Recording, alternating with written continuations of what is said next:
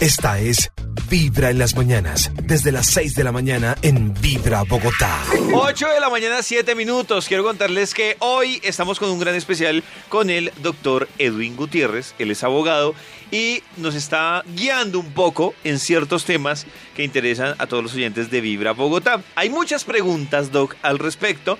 Eh, por ejemplo, que estamos hablando específicamente de las demandas por alimentos. Por Entonces, WhatsApp también pueden preguntar, ¿no? Por WhatsApp también. Ah, por WhatsApp. Creo que hay una pregunta, a ver. Hola, buenos días. Hola, Estaba hola. escuchando la emisora, pero no alcancé a tomar nota del De- teléfono del doctor. Ah, ¿Me no. lo regalan, por Ah. Ya favor? perdió. Ahí sí perdió. Ya, ya no, no, per- pero ¿cómo Ya, así? nada que hacer. Ay, no sean así, dénselo a la pobre mujer. Doc, El doctor Claro, así como. Doc, hágale, hágale. Sí. En Bogotá 703-8536. 703-8536. Ah, listo. Doc, eh, estábamos hablando que muchas veces uno no sabe si es fiscalía, si es juez de familia, si es comisaría de familia. Poner, digamos que la queja, Si por decirlo de alguna forma, masónico. en los tres sitios, ¿es muy diferente el resultado? ¿O Sí. uno, que, uno por qué decide primero ir a la comisaría o uno cómo debe decidir a dónde va? Pues realmente es que para decidir de manera acertada ¿Sí? se debe contar con asesoría jurídica para determinar qué es lo que quiere. De acuerdo. Depende de lo que quiera, eh, pues usted toma un camino. Como si usted quiere ir a Cartagena, pues se va por Cali, pues no, se va directamente, se va en avión, se va por tierra. Es una decisión del camino y del destino. Si usted, repito, si usted quiere que el señor vaya a la cárcel por el delito de inasistencia alimentaria, vaya a la fiscalía. Si lo que quiere es que le responda, vaya a un juzgado de familia. Ah, De yo creí que era un proceso, yo creí que era, No. que era como eh, el mismo proceso y entonces eh, Primero primero, le decían pague y si no pagaba se iba para la cárcel, pero con el mismo proceso. Pero Yo- también pasa, ¿no? También. No, no, no. Si en la cada, comisaría no la comisaría de familia no es una- un estrado No judicial. sabemos nada. Sí, la comisaría de familia Ah, realmente lo que hace es facilitar Y no de alguna manera una audiencia de conciliación para que se fijen estas cosas de cuota alimentaria, del régimen de visitas, Doc. de la custodia de los menores, Mm. señor. Yo en- hace poquito leíamos un chisme del pibe Valderrama que lo demandaron por alimentos y tenía que dar unos millones, pero el pelado ya tenía 23 años. 23, y uno, pero ¿cómo así? Pero el pi- pibe ya no... La obligación, Max, la obligación, y de pronto le puede tocar a usted también, la obligación es de eh, dar alimentos hasta los 25 años. ¿Ah, sí? Ah, ¿cómo? El- es, ojo, Pero- pero hay una condición. Escuchen, escuchen, Sí, ustedes son todos locos. sí está, después de los 18 años, estudiando Ah, sí. de día y no trabaja. Esos son requisitos. O sea, se estudia de noche, no. Porque es que si estudia de noche se presume que el día lo utiliza para trabajar. Ah, o para qué, o para vicio lo utilizará. Sí, exactamente. Entonces, Hasta debe- los, mejor dicho, está obligado hasta los 18, si a los 18 ha empezado a trabajar el chino. si a los 18 empezó a trabajar, ya se extingue la Perdió obligación de Ah, dar alimentos. Doc, y otra pregunta. Pere, pere, pere, que no ha terminado. Ah. No, y, a- y de los 18 a los 25, si sigue estudiando de día y no trabaja, pues se, sigue vigente la obligación para los dos padres de seguir pues eh, Hasta los sufragando 25 todos años. los gastos hasta los 25 años. Ahora sí, Mariate, el Gracias. retroactivo. Maxito, mi amor. para que Muchas liga al gracias. pibe. Ay, ¿Y el retroactivo? Ah, ¿Cuál retroactivo? Pues no sé. Uno puede, uno puede alegar un retroactivo. O sea, si ya. No sé si. El si le queda un una- año sí, para que le la- cumplan no po- y lleva no sé cuánto tiempo El darle, retroactivo. es que puede- ¿Cómo así? el retroactivo, lo que, lo que nos dice María T, ella me estaba consultando antes, aquí Ah, por eso me hace la pregunta directamente, es cuando la- los padres han dejado de pagar por un tiempo determinado, pero, o sea, llevan cinco años y el niño tiene cinco años y nunca ha respondido. ¿Ese tiempo se puede recuperar? Es la pregunta que me Sí, está. ¿Y si haciendo se María puede? T. Sí, sí se puede, pero se puede en los últimos cinco años únicamente. Hay mamás, y ojo con lo que les voy a decir, hay mamás que Ojo, esperan hasta los 15, el niño lleva 15 años, dice, yo puedo sola, yo no tengo ningún problema económico, yo respondo y para los 15 años mete la demanda. Antiguamente lo hacían responder por esos 15 años de alimentos. Pero ¿qué es importante allí? Primero que se haya fijado la cuota alimentaria. Porque si no se ha fijado la cuota alimentaria, ¿cuánto le está debiendo? Mm. Es una- hay una incertidumbre. Pero no se No, puede hacer un estimado con base en, no, sé. No, precisamente la ley lo que presume es que las Lo cosas hay que siento, hacerla María T. de manera o- oportuna. ¿no? María T, llame a gente. sí, sí. Yo sigo tomando Eh, nota. No mentí. Bueno, y entonces, eh, Doc, estábamos hablando de en qué casos, pero hay uno que usted no nombraba y es cuando van a una comisaría de familia, simplemente es conciliar y ya, no pasó nada. es, eh, no tienen facultades jurisdiccionales, no pueden obligar a nadie a ni, a, ni a hacer una cuota alimentaria ni a, fija- a- a firmar absolutamente nada. La comisaría de familia lo que hace es tratar de que las partes lleguen a un acuerdo. A veces lo hacen de manera un poquito exagerada y tr- tratan como de eh, obligar a las partes a llegar a un acuerdo. Pero, pero ninguna de las dos partes está obligada a decir, ah, no, es que allá me fijaron una Yo cuota estoy muy alimentaria. preguntona hoy. Tranquila, eh, Mm. para eso estoy. Gracias. Y si no firman, Si no firma no pasa nada. No está obligado a diciendo, no está firmar, obligado a firmar. pero pero no pasa, o sea, No, entonces no, ¿para qué que- firma? No, es que la comisaría, lo que quiero decir, más allá de, de si firma o no firma, es que la comisaría ayuda, ¿sí? Ayuda, pero no es la... No es el Ayuda a conciliar. el- el- ayuda a conciliar, pero no es el ente más idóneo cuando se trata de hacer las cosas a las malas. De Si el señor- aplicársela con todo. Exactamente. Pero si el puede señor no quiere, si el señor no quiere responder, hay que ir, es ante un juez de familia. Pero sí puede ser el primer paso para firmar una conciliación de me va a pasar 50 mil pesos o algo así, o, o es preferible decir No es, obliga es que no es obligatorio ir a una comisaría de familia. Algo que quiero dejar hoy claro es que las comisarías de familia no son, pa- no son un paso obligado para fijar una cuota alimentaria. Hay muchas personas que creen que es que tienen que ir primero a una comisaría antes de ir a un juez. ¿Y el juez de es familia dónde se encuentra? ¿En la El- comisaría o en la No, el fiscalía? juez de ¿Dónde? familia están los juzgados de familia. Los juzgados. Y, y para ir que a son él, diferentes a, a la, a la Claro, comisaría de claro. familia. Es que el, ju- el juez, el juez sí ordena, el juez sí sanciona, el juez sí tiene facultades para obligar. La comisaría no tiene facultades para obligar absolutamente nada. Pilledo que pregunta a alguien eh, que si que si el papá no responde porque no tiene nada o porque no tiene nada que embargarle, que si se puede cobrar con los abuelos. No directamente, porque Mm. la responsabilidad es, tendría que existir alguna, alguna causal de inimputabilidad. ¿Qué quiere decir eso? Que la persona sea, no, sea incapaz por alguna razón, por ejemplo, una situación como trágica, ¿Un de que el papá haya tenido un accidente, esté postrado en una cama, pues de pronto allí sí pudiera extenderse esa obligación hacia los abuelos, pero directamente no. Lo que nos decía ahorita el doc fuera de micrófonos también de, de a veces la presión que se ejerce tanto con el man eh, que terminan pagándole los papás a, a la Lo que responsabilidad. pasa es que hay, hay, hay, hay papás que han sido muy consentidos por, por sus padres y entonces ajá. van y hacen niños, hacen hijos, no responden. ¿Qué es lo que hay que hacer? Aplicar todo el rigor de la ley, hacerlo de manera adecuada, hacerlo a través de un abogado para que funcione realmente. Y estoy seguro, porque lo hemos podido comprobar, que de esta manera los padres sí responden, pero es obligándolos. Entonces, ¿qué pasa? Que cuando un papá va- o un padre de familia va a terminar en la cárcel, si él tiene un apoyo, un respaldo de, de- de los abuelos del niño, pues van a terminar pagando ellos Pero- con tal de no ver a su hijo en la cárcel. Doc, pero ¿y Mm. si en realidad, como decían ahorita, no tiene salario, no tiene nada que le embarguen, No tiene nada. perdió eso. el año la, la mujer?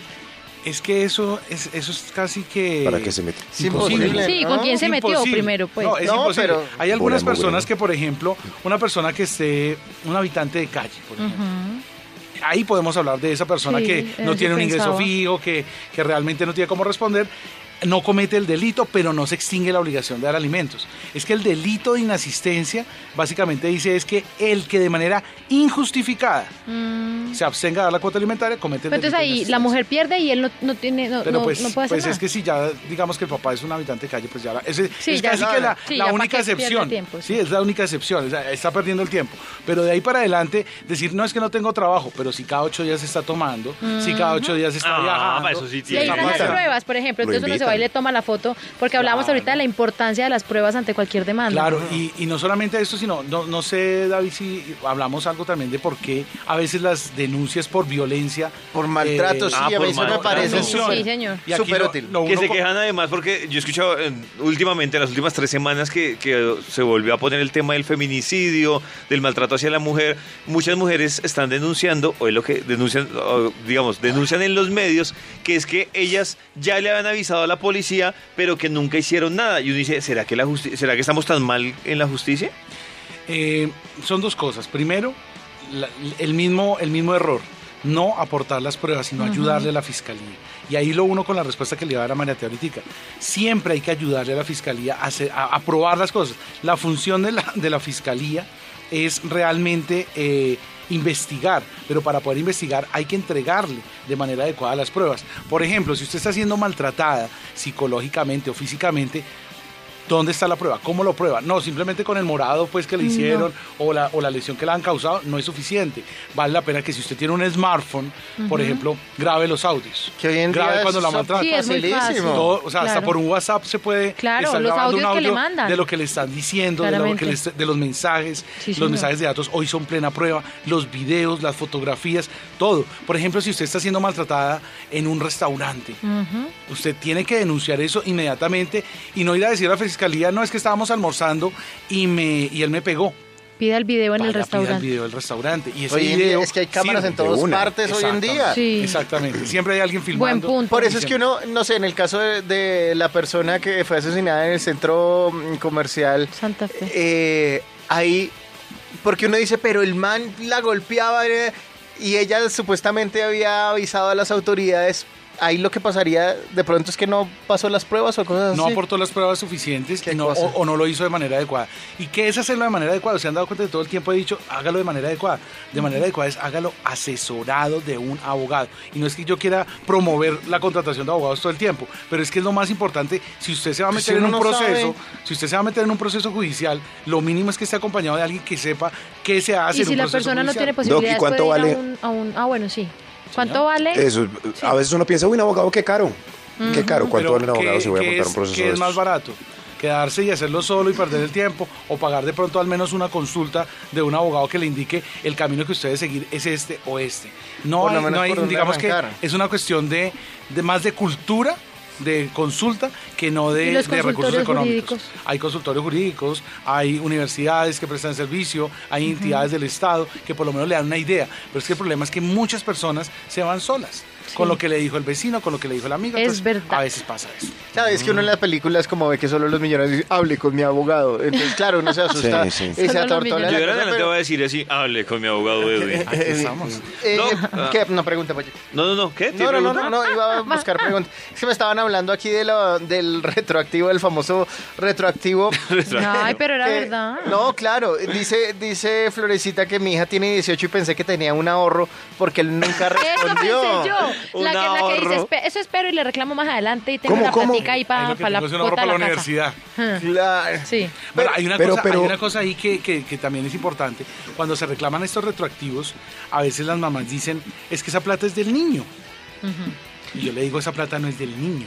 Esa plata usted se la ha venido prestando al papá de su hijo, porque realmente ya, la, ya lo que se comió hace cinco años, lo comió, ya se lo De gastó. acuerdo. Realmente esa plata que él está devolviendo no es del niño. Esa plata es de la persona. Claro que terminó cubriéndole lo Sí. que el O otro sea, no estaba dando. Tiene Claro que sentido. Vamos a ponerle un poquito como de hacerle un poquito de ponerle el dedo en la llaga a- aquí a las mujeres. Hmm. Usted, mientras él está por allá sin responder, usted es la que está sufragando y le está prestando mensualmente los gastos de su hijo. Usted decide si. ¿A quién? Al- a él. Ah, Sí, claro, al sí, papá sí. del Al hijo. papá Mientras él se lo gasta con, con otras personas y en rumba y, Pero- y otras cosas, usted es la que está trabajando y le está prestando. Así Alcahueteando o prestando. Sí, ambas, ambas las dos. mejor.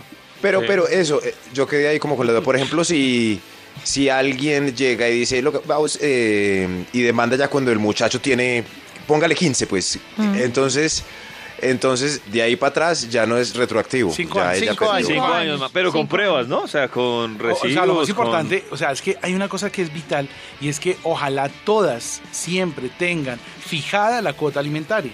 No en una comisaría de familia. en una comisaría de familia o en cualquier centro de conciliación. En ¿Cómo una cuál? notaría. Ah. Que En digan, un le va a pasar, eh, quedamos de acuerdo en que le va a pasar eh, 300 mil pesos existe para un documento, Es Una- un... sí, documento que esté bien hecho. claro. Sí. Que no, no que basta no- con. firma tú, estábamos, en, yo. estábamos en la panadería y entonces sacamos Sí. una servilleta y apuntamos que se comprometía. Sí, y pon tu huella. No, no, Y, no, no, no. y- y yo pongo un beso. Oh, Doc, claro, porque para aclarar, eh, mucho, digamos que con el tema de lo que decía Toño lo retroactivo, es si llega ella y quiere hacerlo retroactivo y dice, yo calculo que me gasté sin pruebas, pues no le va a funcionar lo No va a retroactivo. funcionar. Por eso es que la clave del éxito está en haber fijado la cuota Doc, alimentaria. Ah, Doc, y, y si el tipo no sabe así como en las como en las películas que llegan y toc toc, hola papá, soy retroactivo. o sea, sí, sí. No Como sabe. no se aceptan devoluciones. Pero no Soy sabe que, que- retroactivo. que es papá. Sí, que Pero, no sí, sabe. ahí- pero lo también vale lo- Pero ya lo reconoció. Eso. ¿no? se está dando, se está enterando. No, no, no, o sea, ahí O sea, abrió la puerta entera- y No, pero, eh, pero ya está reconocido o no está reconocido. no, supongamos que no, o sea, co- como, como en la canción. Eso sí, sí. Hola papá, mucho gusto. ¿Cómo? O sea, ahí también funciona la retroactividad No, o no funciona. La obligación de dar alimentos surge en el momento que reconoce al hijo. Ah, Si él no sabía, Otro punto ¿Cómo podía importante. Claro. O si, o si un hijo nace y el papá no lo reconoce y no le da el apellido, también. Toca iniciar pues no. cuanto ¿Qué pasa antes un proceso que se llama proceso de filiación natural, que es cuando el papá no lo quiere reconocer, pues toca obligarlo a que lo reconozca a través de una prueba de ADN. El único que obliga a esto es un juez de familia. Mm. Oiga, todo lo Esto que se hace a través de un abogado, es una demanda que es relativamente rápida y la, y la prueba idónea es ahí la práctica de la... Claro, porque de la- de- con el ADN, como decir, no, no. Ah, Claro. no, suerte. Doc, hay alguien que me pregunta que eh, una amiga de ella se casó y, y resulta que hace como tres años se separó del tipo por maltrato físico que maltrataba a ella y a sus hijas. Y eh, que el man no ha respondido, pero que a ella le da miedo demandarlo eh, por, lo, por alimentos, porque le da miedo que el man vaya y responda, pero violentamente. Entonces, no, que, ¿qué es eso? Es Pero decir, que, claro, puede que claro, le pasar. atemoriza un poco que ella claramente. queriendo que responda económicamente, pues vaya y le meta la mano otra Con vez o tanto algo loco más. suelto, Claro. claramente. Claro que puede pasar, pero Sí. lo más importante es que se asesore jurídicamente, haga todo este proceso siempre lo más recomendable. No es obligatorio hacerlo con un abogado. La ley ha dejado abierta la posibilidad de que las personas vayan solas a hacer estos trámites y por eso ese 71% del que hablaba Toño hace un rato. No, no, no consiguen nada. ¿Por qué? Porque sencillamente no saben cómo hacerlo. Entonces, por ejemplo, esta reclamación, ¿qué habría que hacer? Hay que reclamar, hay que formular una denuncia penal por la violencia intrafamiliar, pedir algo que se llama la medida de protección. Y sé que muchas mujeres pueden estar diciendo, ay, si a mí me dieron una medida de protección, pero igual me sigue pegando. Igual que le pasó a esta señora. ¿Pero por te- qué? tenía medida de Porque no la hace exigir. Porque no hace cumplir la medida de protección. Entonces dice la medida de protección, el señor no se puede acercar eh, a, a la vivienda. Y resulta que el señor vive en la vivienda. Mm, Entonces Claro. quedan mal hechas las cosas desde el comienzo. ¿Y por qué quedan mal, mal hechas las cosas? Por no asesorarse. Mm, claro. Entonces, a veces la medida de protección no es que no se quiera cumplir, sino que definitivamente no se puede cumplir. Pero hay que hacerla exigir y hacer que las cosas funcionen bien. En el caso de esta señora que nos consulta, Toño, básicamente debe eh, formular la denuncia penal primero, pedir una medida de protección para ella y para sus hijos y simultáneamente formular eh, la demanda pues por alimentos. demanda. Uno puede poner, perdón, eh, voy a preguntar eso, uno puede poner una demanda de protección por sospecha. Por si de Co- pronto me- Por sos- es decir, por sospechas Por si eh, que veía que el man es agresivo, que tiene un, un historial por agresivo, no me ha, no ha no ha tenido ninguna agresión directa contra mí, pero yo por sospecha voy a poner o no, o tiene que existir ya No, un que hecho haber algo que, que indique que, que, Sí. que pueda atentar contra su vida. Sí, que- David, el tipo bien juicioso y ya demandando. Listo. no. Doc, ya venimos con más duditas. ¿Qué tal? Eh, no, para solicitarle a nuestro web community manager que nos están pidiendo que si podemos subir la grabación de estas salidas eh, a nuestra a nuestra página en vibra.fm, ya las vamos a, a recopilar y las vamos a dejar ahí porque hay gente que está pendiente de tener eh, eh, las consultas y también de tener los datos. Doc, ¿Nos recuerda el teléfono, porfa? Claro que sí. 703-8536, el número que se pueden comunicar si quieren que un abogado de abogados a su alcance le pueda ayudar, obviamente, a ustedes. Tengo una pregunta rápida que dice urgente. Nuestra amiga dice: Un amigo se está separando y la mujer le obliga a firmar una cuota, pero tiene miedo si, que si él firma es algo que eso lo obliga a quedarse en Colombia. Que él quiere iba a responder, pero no quiere firmar nada. Que lo hace, eh, que nada que lo ate a Colombia porque se quiere ir del país a España. Que si eh, al firmar un compromiso eh, eso lo le prohíbe salirse del país. No, la prohibición de salir del país surge únicamente en los procesos penales. sea, con la fiscalía. con la Cuando ya le o van cuando a echar el guante para la cárcel. Claro, exactamente. Le dicen no puede salir del país, pero no para que responda, sino para que no se vuele. Y si el man responde acá, pero se va y ya cuando esté en España no manda, si él está en el extranjero se puede hacer no, algo. yo creo que Ah, Es importante que, que si él no quiere firmar, digamos que pues le van a iniciar un proceso. Acá Ajá. es que no es si la, la obligación de dar alimentos no es si la firma o no la Ajá. firma. Si la Siempre firma, está. ah, se ahorra un proceso. Ajá. Porque igual lo van a demandar y le van a obligar a pagar una cuota alimentaria, esté acá o esté donde quiera. Ah, ok, la demanda vale si está también en el extranjero. Sí, claro. La- entonces- lo va a buscar la entonces, Interpol. ¿qué- qué lo- no, ¿qué puede pasar? Que él se olvida que tiene Ajá. un hijo, no responde, y cuando regrese aquí a visitar a su familia o lo que sea, entonces lo están esperando en migración y le dicen, aquí aparece que lo tengo que llevar para, Retroactivo. para una fiscalía y tome su retroactivo. En las mañanas, tu corazón no late, vibra.